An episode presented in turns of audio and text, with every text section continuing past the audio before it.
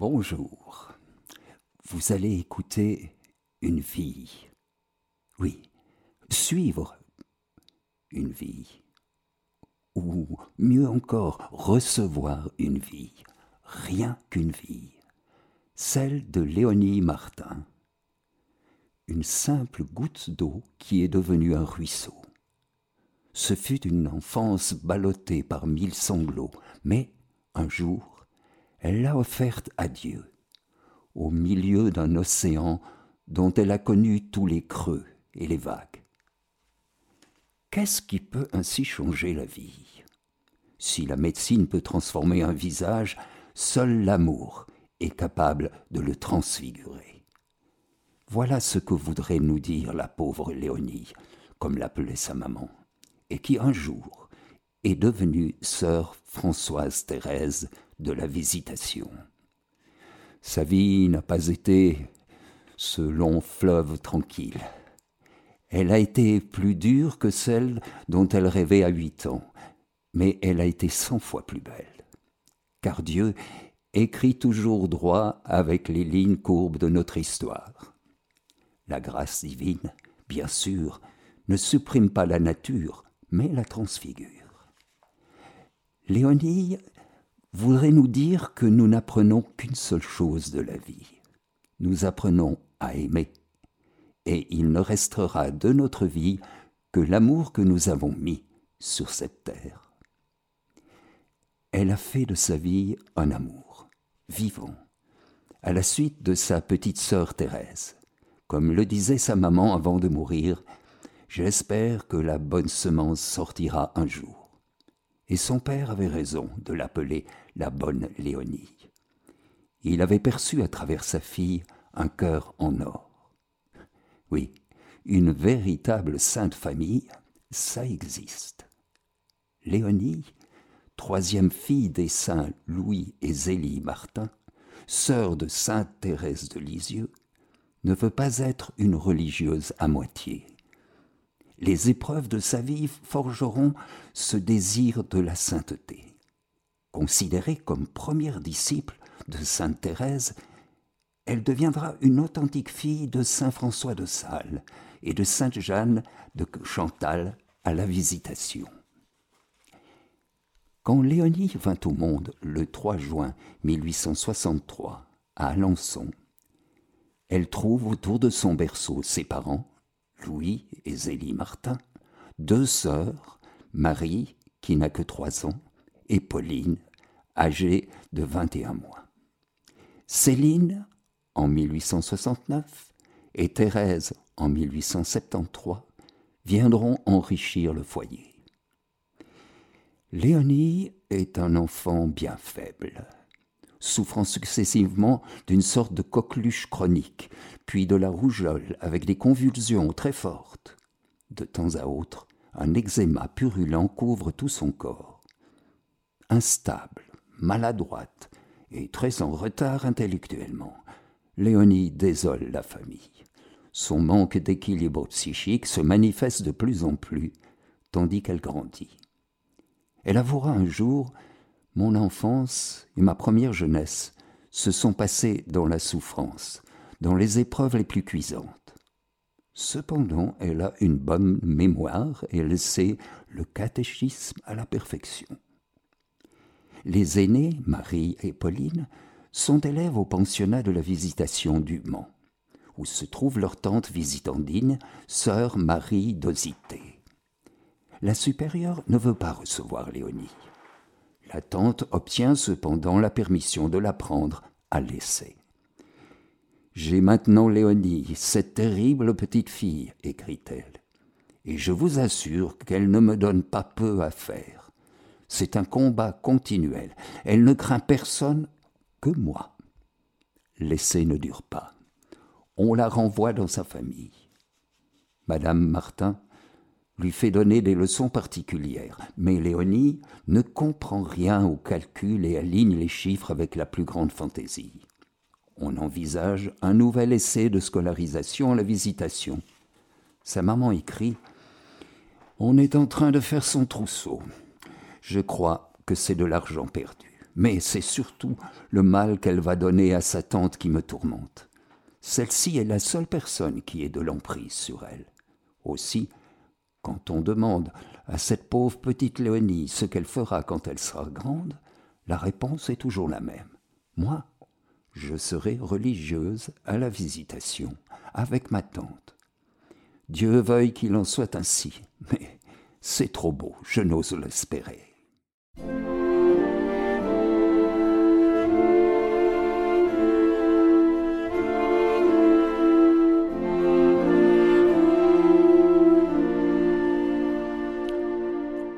Correspondance de Madame Martin trahit ses préoccupations pédagogiques, surtout en ce qui concerne Léonie dans le retard affectif et intellectuel, qui demande vraiment une attention toute particulière.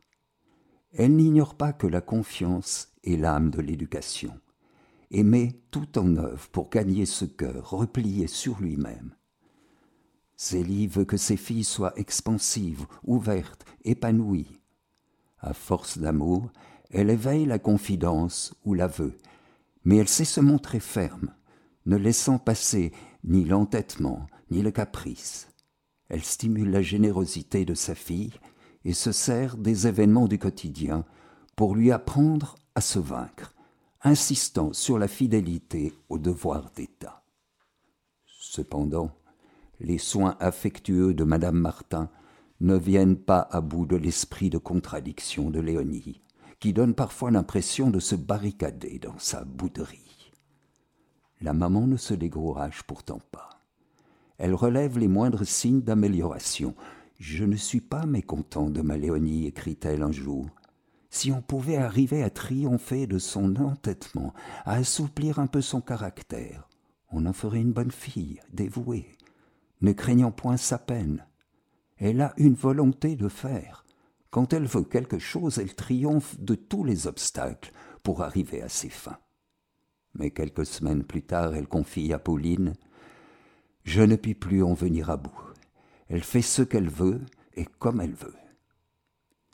Une pensée soutient Zélie dans sa tâche toujours à reprendre. L'enfant de tant de prières, de tant d'angoisses ne peut périr.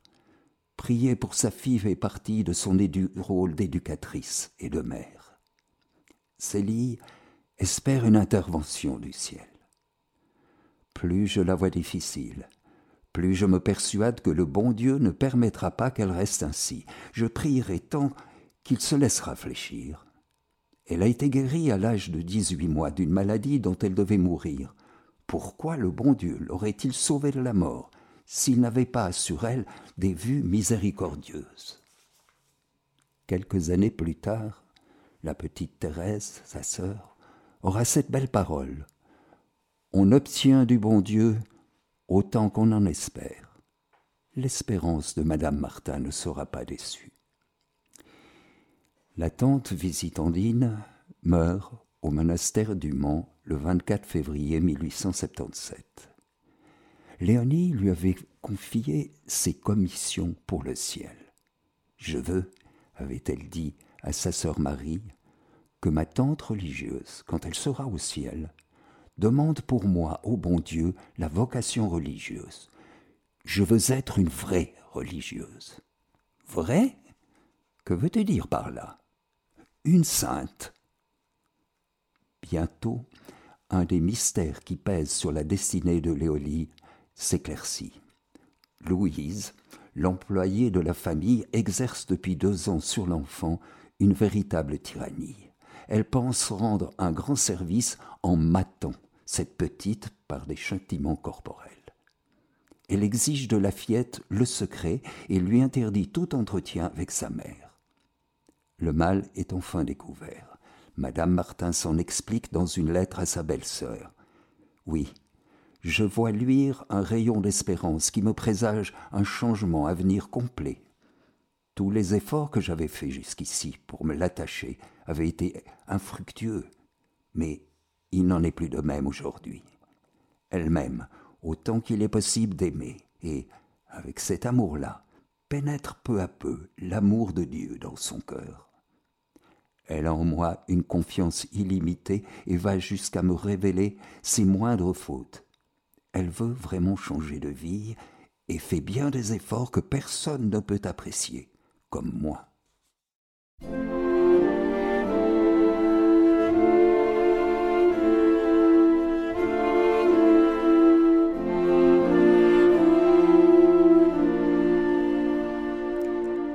Quand on voit les photos de Léonie adolescente, on est frappé par ce visage bouffi par l'eczéma et marqué par l'angoisse. Se souvenant de cette période, elle parlera d'une enfance exécrable. Elle est allée d'échec en échec. Son caractère indiscipliné et une intelligence peu développée l'ont fait mettre dehors de tout pensionnat. Elle est couverte de défauts comme d'un manteau, dira la maman quand il lui arrive de désespérer de Léonie. Celle-ci écrira Mon enfance et ma première jeunesse se sont passées dans la souffrance, dans les épreuves les plus cuisantes. Sa sœur aînée, Marie du Sacré-Cœur, en écrivant ses souvenirs, ajoutait Léonie était une enfant absolument indisciplinée. Personne ne pouvait en venir à bout. Il n'y avait que la crainte qui la faisait marcher. Elle ne tenait nulle part. Aussitôt qu'on lui laissait un peu de liberté, elle en profitait pour mettre le désordre partout. Ou bien il arrivait quelque accident. On ne pouvait jamais être tranquille sur son compte. Le 28 août 1877, Madame Martin, Zélie, sa maman, meurt d'un cancer. Léonie a 14 ans. La famille quitte alors Alençon pour Lisieux, où habitent l'oncle et la tante Guérin. Le 2 octobre 1882, Pauline entre au Carmel de Lisieux, où Marie sera admise à son tour en 1886. Léonie profite d'un voyage à Alençon pour se faire admettre le 7 octobre 1886 chez les Clarisses de cette ville l'oncle Guérin rassure la famille Martin sur ce saint caprice de Léonie. Ne vous en faites pas, elle n'y restera pas. De fait, le 1er décembre, Léonie, profondément déprimée, ressort du couvent. L'année suivante, nouvel essai de vie religieuse. Léonie entre cette fois chez les visitandines de Caen. Le choix est judicieux. Les fondateurs de la Visitation, Saint François de Sales et Sainte Jeanne de Chantal, ont conçu cet ordre pour rendre la vie contemplative accessible aux sujets de faible santé. Mais au bout de six mois, Léonie est obligée d'interrompre ce nouvel essai. De retour à Lisieux, elle emploie son temps à visiter les pauvres, les malades, à s'occuper même des mourants. Elle rend service à la maison comme au dehors le 9 avril 1888, Thérèse entre au Carmel, à l'âge de 15 ans.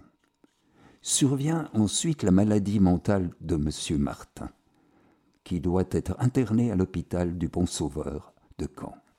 Léonie et Céline vont s'occuper de lui pendant plusieurs années, aidés de leur oncle et de leur tante. Le 24 juin 1893, Léonie fait un deuxième essai à la visitation de Caen, qu'elle quittera à nouveau en juillet 1895. Son père est décédé un an auparavant, et Céline est entrée au Carmel en septembre 1894. Il faut beaucoup de courage à Léonie pour assumer son tempérament incohérent et versatile, malgré un entêtement tenace pour la vie religieuse. Mais Thérèse, maître de vie spirituelle, est un véritable guide pour elle, par sa pédagogie simple et persuasive. La voix d'enfance qu'elle lui enseigne par ses lettres ou au parloir du Carmel suscite chez Léonie des sentiments d'abandon et de confiance qui l'établissent de plus en plus dans la paix. Le 30 septembre 1897, sœur Thérèse de l'Enfant Jésus meurt au Carmel de Lisieux. Un an après, paraît l'histoire d'une âme, autobiographie de Thérèse. Léonie dévore le livre et retrouve émue les souvenirs de son enfance, mais surtout, elle découvre les secrets d'amour échangés entre Thérèse et son bien-aimé Seigneur. L'histoire d'une âme devient son livre de chevet et l'aide à espérer la réalisation de sa propre vocation. Le 28 janvier 1899, Léonie entre définitivement à la visitation de Caen, à l'âge de 35 ans. Elle prend l'habit religieux le 30 juin 1899 et reçoit le nom de sœur Françoise Thérèse. Pendant six ans, elle a frappé à la porte du cloître de la Visitation. Maintenant liée. Les recommandations de saint François de Sales sont présentes à son esprit. Pratiquons certaines petites vertus propres à notre petitesse, la patience, le support du prochain, le service, l'humilité, la douceur, l'affabilité, la tolérance dans notre imperfection. Ce n'est pas par la grandeur de nos actions que nous plaisons à Dieu, mais par l'amour avec lequel nous les faisons.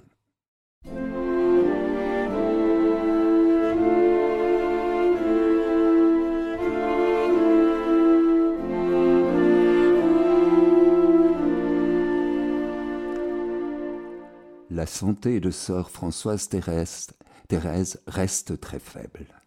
Parfois les éruptions d'eczéma couvrent tout son corps. Elle écrit un jour L'examen me revêt d'un silice des pieds à la tête, par des démangeaisons qui m'empêchent de fermer l'œil. Si j'ai le malheur de me soulager tant soit peu, ce sont de vraies brûlures. Je pense que j'en verrai d'autres si j'étais dans le purgatoire. Alors j'offre mes souffrances pour toutes les grandes causes qui touchent particulièrement le cœur de notre pontife et Père bien-aimé, le pape. Enfin, tous ses désirs d'apostolat m'aident à être généreuse. De plus, elle souffre de migraines répétées, de dermatose au cuir chevelu, d'ongles incarnés, de fréquentes crises intestinales, de rhumatisme et bien d'autres encore. En 1930, sœur Françoise Thérèse est au plus mal et elle reçoit les derniers sacrements. Monseigneur Suard, alors évêque du lieu, écrit la chère malade est vraiment aux mains de Dieu, et de la conversation que j'ai eue avec elle, je sors tout édifié. Mais petit à petit, elle se remet. Elle écrit à Céline. Je ne puis plus m'acclimater sur cette triste terre. Tout m'est un sujet d'ennui, de lassitude. Prie bien pour ta pauvre petite lâche, car en somme, c'est pure lâcheté de ne plus vouloir souffrir pour le bon Dieu pourtant plus offensé que jamais. Je me cramponne tant que je peux à sa volonté, que j'aime et que je veux par-dessus tout. Mais tous mes pauvres efforts sont bien infructueux et me laissent souvent dans une souffrance indicible. Cependant ces peines sont accompagnées de profondes joies. Sa surprise est bien grande quand elle apprend qu'on est en train de canoniser Thérèse. Elle était bien gentille, Thérèse, écrit-elle, mais quand même, la canoniser? Le 29 avril 1923, le pape Pie XI la proclame solennellement bienheureuse. Puis, le 17 mai 1925, c'est la canonisation. Pour les grandioses cérémonies de ce jour, il a été proposé aux quatre sœurs Martin de se rendre à Rome. Toutes quatre préfèrent le silence et l'oubli de leur cloître. Je suis bien plus heureuse ici que d'être à Rome, écrit sœur Françoise Thérèse. J'aime mieux être dans ma dernière place. C'est le silence seul qui convient. Mais tout cela, grâce à Dieu, loin de m'éblouir, me donne toujours la nostalgie du ciel. Au début de 1941, sœur Françoise Thérèse quitte sa cellule pour l'infirmerie. Elle écrit à ses sœurs Je m'en vais dans mon éternité. Quel bonheur Je n'ai plus rien de saint que les yeux, le cœur et la tête, grâce à Dieu. Mais il peut tout prendre, tout est à lui. Abandon complet, même de ma très chère petite et pauvre intelligence. Dans la nuit du 16 au 17 juin, elle quitte paisiblement le monde en présence de sa supérieure, mère Agnès de Bon, qui la bénit et l'embrasse de la part de ses sœurs. Au cours de ses 78 ans de vie, dont 43 la visitation, Léonie a connu des épreuves multiples, sentiments d'infériorité, échecs, ténèbres, souffrances physiques, tentations intérieures de révolte. Mais celle qui était une enfant caractérielle et dont on ne pouvait humainement rien espérer, est devenue, par l'action puissante du Saint-Esprit, une sainte. Récemment encore, Mère Marie-Agnès de Bon, sa dernière supérieure, témoignait de la gentillesse, de la simplicité, de l'effacement volontaire de l'enfant difficile d'Alençon, qui devient, par ses efforts et la grâce de Dieu, une visitandine accomplie. Cette profonde transformation morale est une des plus belles. Vraiment, la plus belle réussite de la voie d'enfance de Sainte Thérèse de l'Enfant Jésus, pour qui la sainteté est une disposition du cœur nous rend humbles et petits entre les bras de Dieu, conscients de notre faiblesse et confiants jusqu'à l'audace en sa bonté de Père.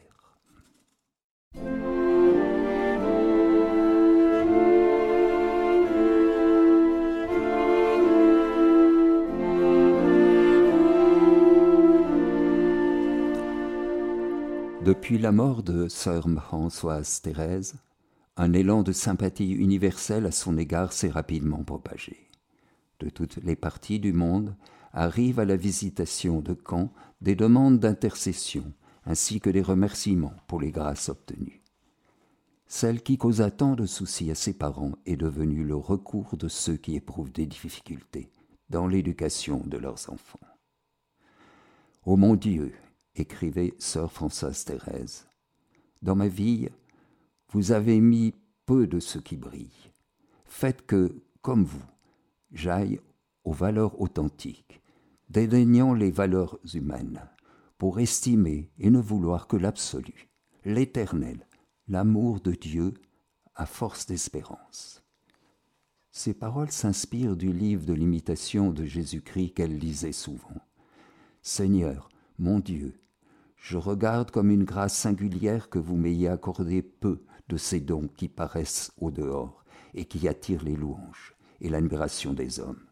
Et certes, en considérant son indigence et son abjection, loin d'en être abattu, loin d'en concevoir aucune peine, aucune tristesse, on doit plutôt sentir une douce consolation, une grande joie, car vous avez choisi, mon Dieu, pour vos amis et vos serviteurs les pauvres, les humbles, ceux que le monde méprise. La vie toute d'humilité de sainte sœur Françoise Thérèse est présente dans ces paroles. Comme le dit saint Augustin, mieux vaut trébucher sur le chemin que de marcher hors de la route. C'est ce que Dieu a fait avec la vie de sœur Françoise Thérèse. Ô bonne Léonie, toi qui étais habité de la bonté de Dieu, répands dans nos cœurs ces trésors de bonté.